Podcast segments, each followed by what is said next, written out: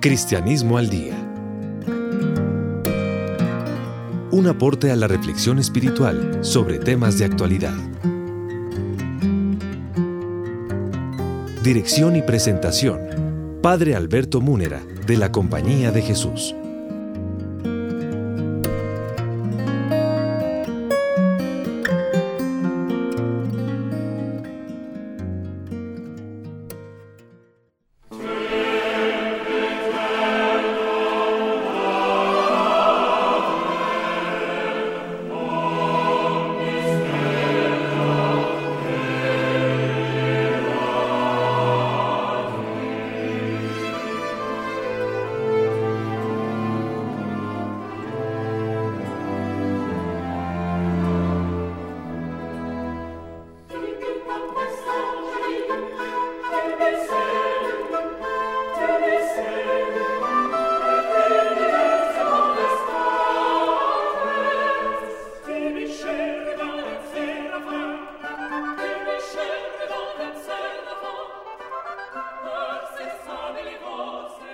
Amables oyentes, una vez más, reciban el cordial saludo de quien les habla, el Padre Alberto Munera de la Compañía de Jesús, Facultad de Teología de la Universidad Javeriana. En compañía del Padre Alberto Parra, continuamos nuestro comentario del libro Apuntes de Teología para no teólogos, publicado el año pasado en la Universidad Javeriana y al que dediqué bastante tiempo para poder producirlo hasta hacerlo una realidad. Siguiendo nuestra metodología, la metodología misma del libro, tenemos los capítulos en que estamos hablando en este momento de la realidad de Dios revelado en Jesucristo.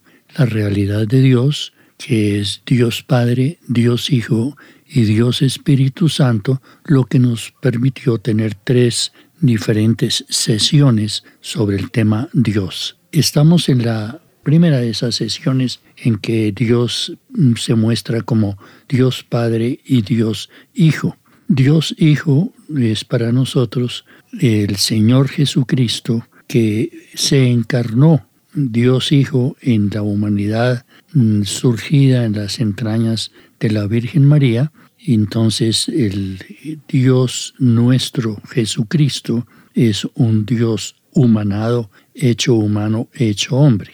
Estamos en el quinto paso de este capítulo de Cristología o teología sobre Cristo, que dice las consecuencias para nosotros de haberse hecho Dios Hijo un hombre igual a nosotros en todo, menos en el pecado. Decíamos en el programa anterior que pues la teología separa para no confundirnos lo que llamamos el Jesús histórico, que es la historia de Jesús desde su concepción hasta su muerte, y llamamos Cristo de la fe, ese mismo Jesús, pero ya después de su resurrección, es el mismo Jesús histórico resucitado y reconocido por sus seguidores como el Mesías, Christos en griego, y captado en la fe de sus seguidores como Dios Hijo humanado. Hablando de esa realidad que, como lo explica la Constitución del Concilio Vaticano II, que el gran misterio de Dios mismo, eh, de su intimidad y de su encarnación, de su resurrección ascensión a los cielos y la venida del Espíritu Santo, esos misterios no fueron revelados a las generaciones anteriores a Cristo y que propiamente el Cristo de la fe corresponde a la misma historia de Jesús, pero visto ya, percibido por sus seguidores como el Dios Hijo resucitado. Hubo un comentario en el programa anterior que queremos continuar en este de hoy día porque puede ser llevar a malos entendidos de parte de nuestros oyentes cuando lo que queremos es precisamente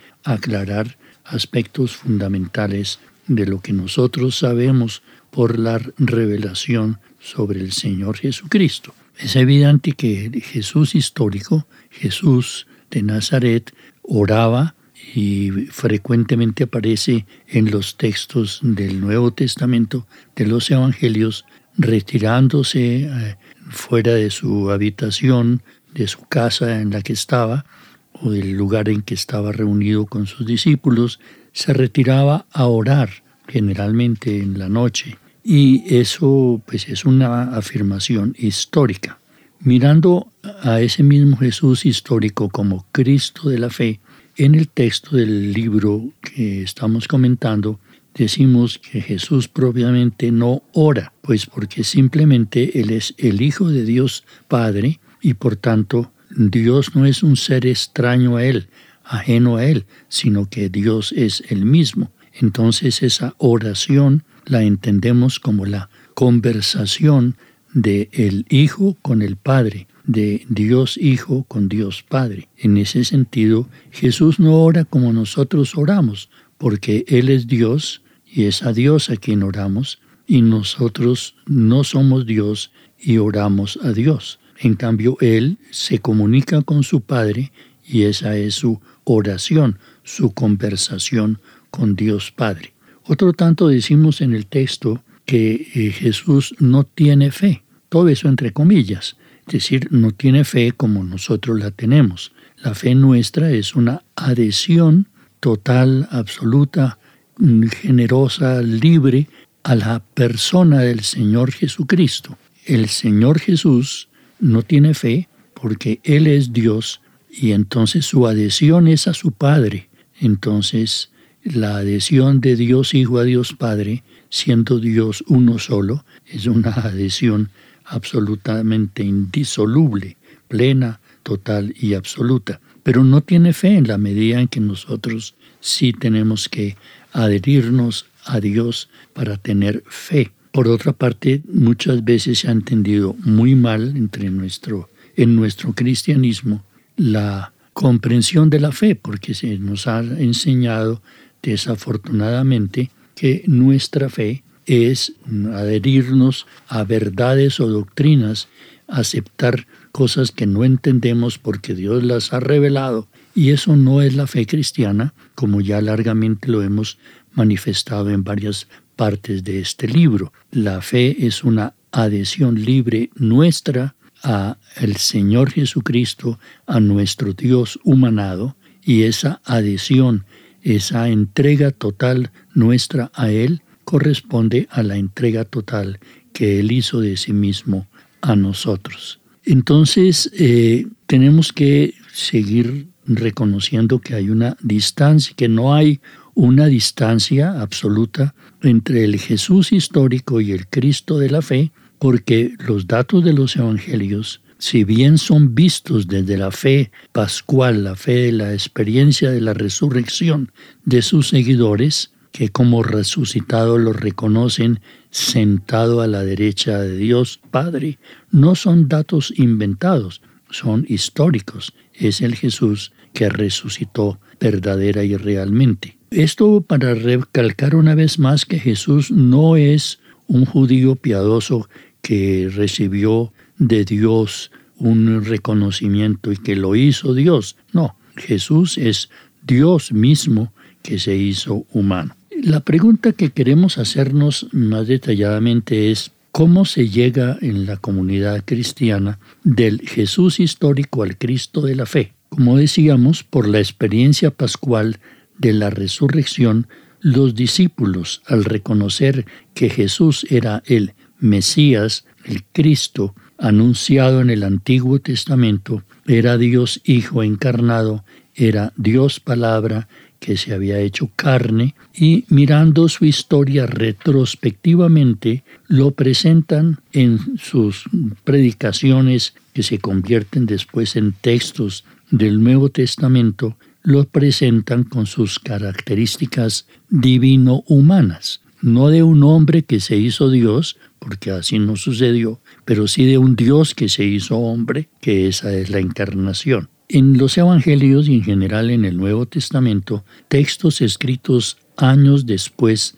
de la muerte de Jesús y de la experiencia de fe que vivieron sus seguidores más cercanos, se presentan datos verídicos del Jesús histórico pero inevitablemente los autores cristianos que escriben están o que predican y después escriben están marcados por la experiencia de fe en la resurrección de Jesús y por tanto están convencidos de que el Jesús histórico es Dios Hijo que se había encarnado, que se había hecho hombre. Ese es el Cristo de la fe. Por eso en los evangelios podemos decir se encuentran mezclados el Jesús histórico con el Cristo de la fe. Y es necesario tener esto en cuenta para interpretar correctamente esos textos con la ayuda de la exégesis. Así cuando estos textos presentan a Jesús obrando como Dios, como pueden ser los milagros o la,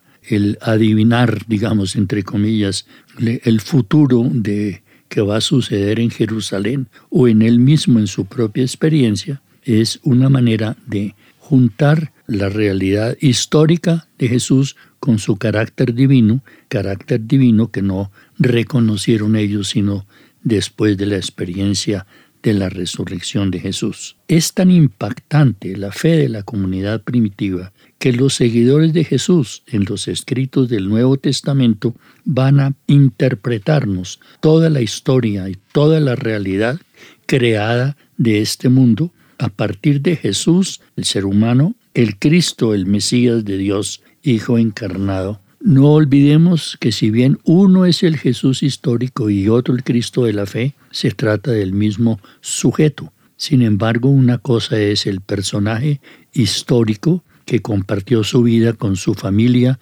y su entorno y luego con sus seguidores más cercanos, los apóstoles y los discípulos, y otra cosa es ese mismo Jesús percibido después de la experiencia de la fe en la resurrección, por la cual lo reconocen como Dios Hijo que se había encarnado, que se había hecho hombre, al seguir el plan divino de la salvación de la humanidad y del cosmos por su muerte, su resurrección y el envío del Espíritu Santo.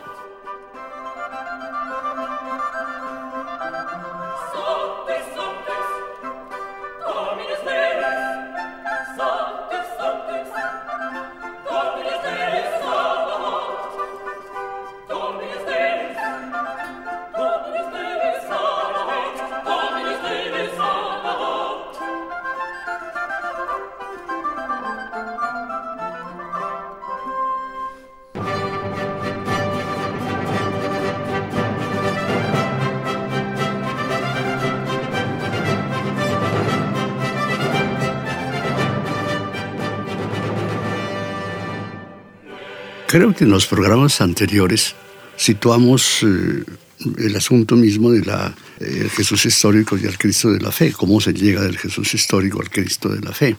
A mí me parece que el Evangelio mismo es el que hace esa llegada y yo recordé a mis oyentes en los prólogos tanto de el prólogo tanto del evangelista uh, Lucas como el epílogo primero del evangelista Juan, en que ellos lo que afirman es precisamente que lo que se ha escrito, no de la parte autobiográfica de Jesús, sino todo lo que Jesús hizo entre nosotros, para que ustedes crean que Él es el Mesías y creyendo en Él tengan vida eterna. Lejos de separar el Nuevo Testamento, lo que hace es unir las dos dimensiones.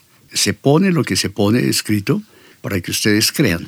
Y se hace obviamente ese escrito desde la misma fe. Allí no hay dos dos momentos, sino uno solo. Lo mismo hace Juan. Muchas cosas hizo Jesús que no están escritas en este libro. Las que se escribieron es para que ustedes crean y reafirmen completamente la fe. Entonces, lejos de distanciarse, es más bien un proceso completamente unitivo. Yo creo que los, eh, la experiencia misma de carácter apostólico de los que estuvieron y vieron y palparon, ellos tuvieron una experiencia de fe, no simplemente una experiencia de un Señor que no se sabía quién era sino que precisamente a eso llega el relato mismo de los evangelios y en concreto de Mateo en el famoso escenario en Cesarea de Filipo. ¿Quién dice la gente que soy yo? Esa es una pregunta apostólica, completamente del tiempo apostólico. Y la respuesta que se da es una respuesta del tiempo apostólico. Tú eres el Cristo, el Hijo de Dios vivo. De modo que por parte del Evangelio, allí no hay un punto de llegada de primero de una cosa y después de la otra sino es la simultaneidad perfecta entre lo que no se puede separar, la historia desde la fe y la fe desde la historia. No hay una fe que no esté apoyada en los datos fundamentales de la historia y no hay una historia que no esté vista desde la confesión profunda de la fe.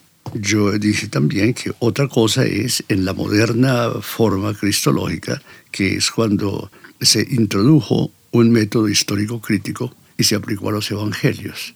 Ese método histórico crítico obviamente no es para hacer una crisis de la fe, sino de los datos biográficos de Jesús. Ese es una, un procedimiento histórico crítico.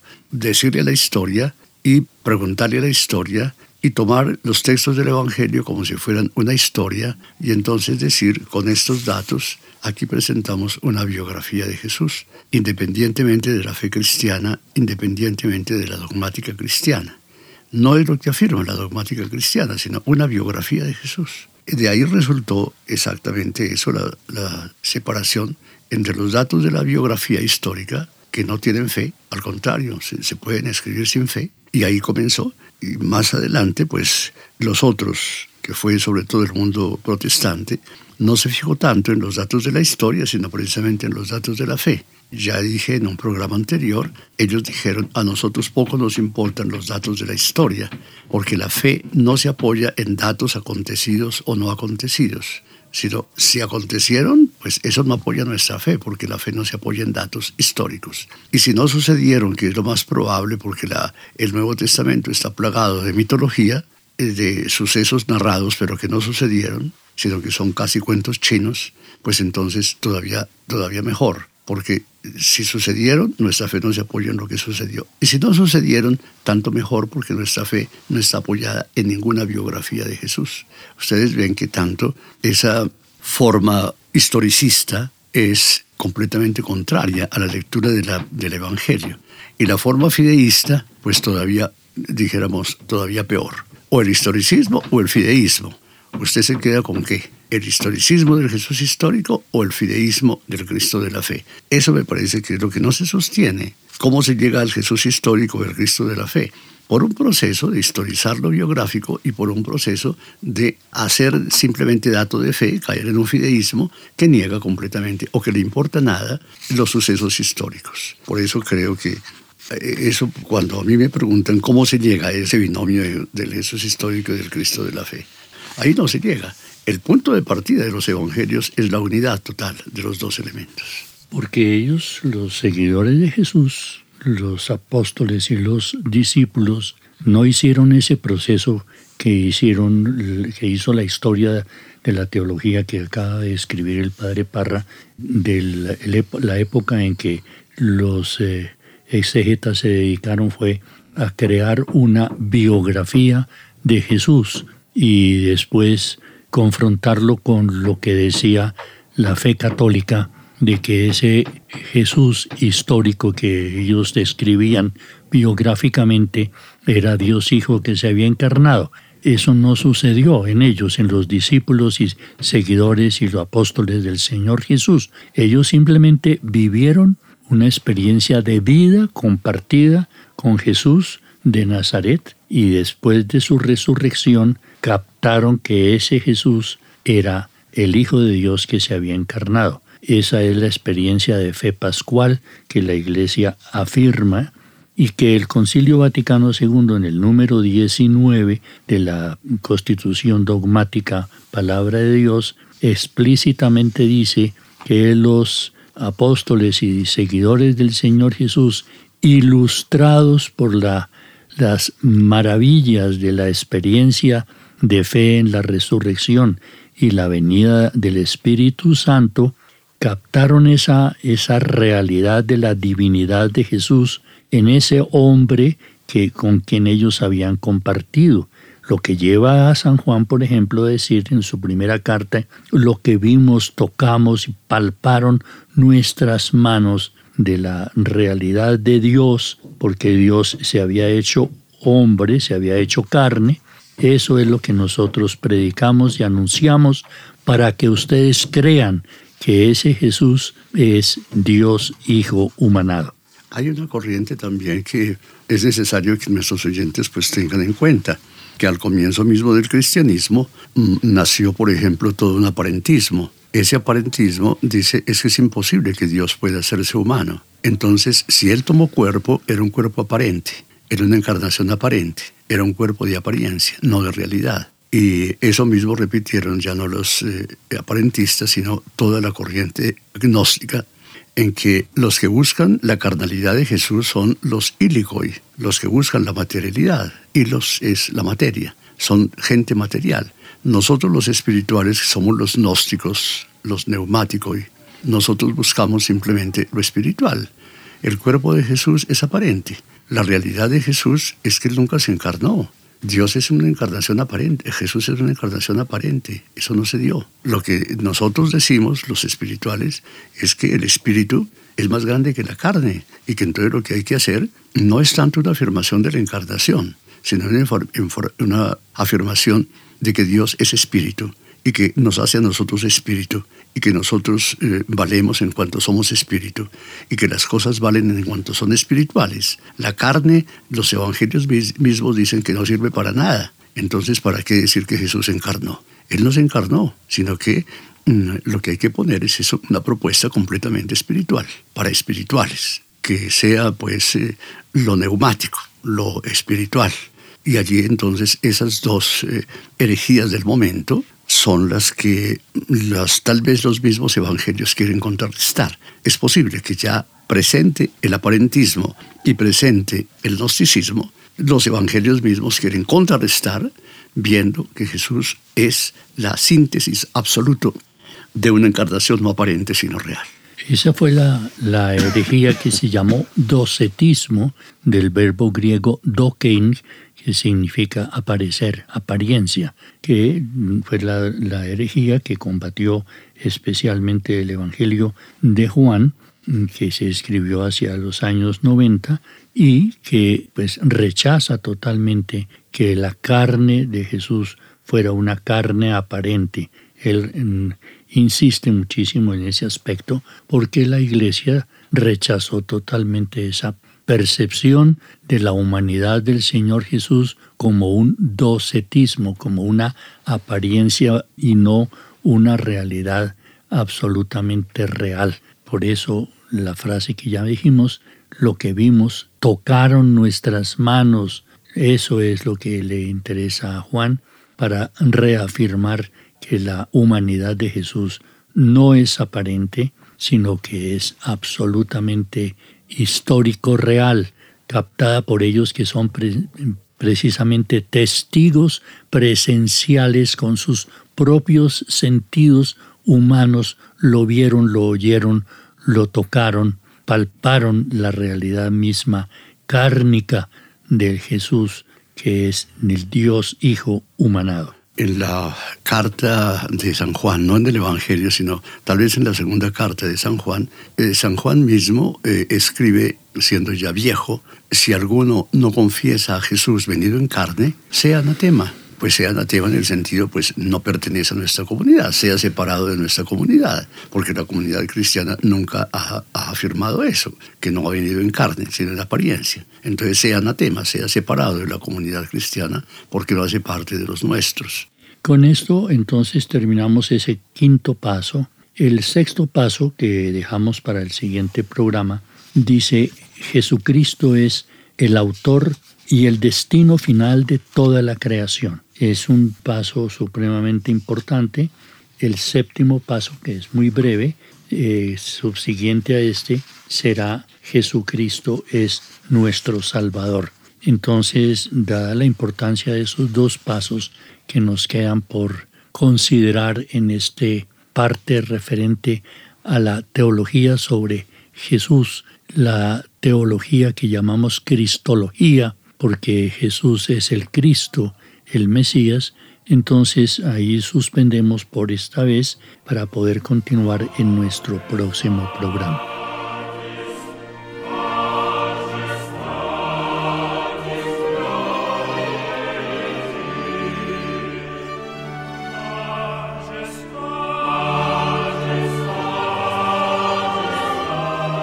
Amables oyentes, una vez más, agradecemos la gentil sintonía que nos están ustedes obsequiando al padre Alberto Parra y a quien les habla el padre Alberto Múnera, ambos jesuitas profesores de teología en la Universidad Javeriana, sobre los comentarios de nuestro libro Apuntes de Teología para No Teólogos, publicado el año pasado en la Universidad Javeriana.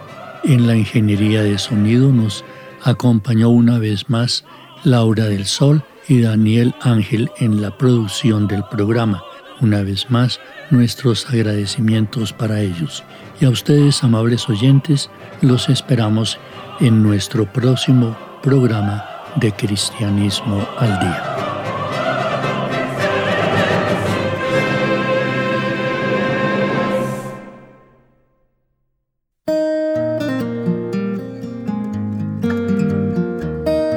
Cristianismo al Día un aporte a la reflexión espiritual sobre temas de actualidad. Dirección y presentación.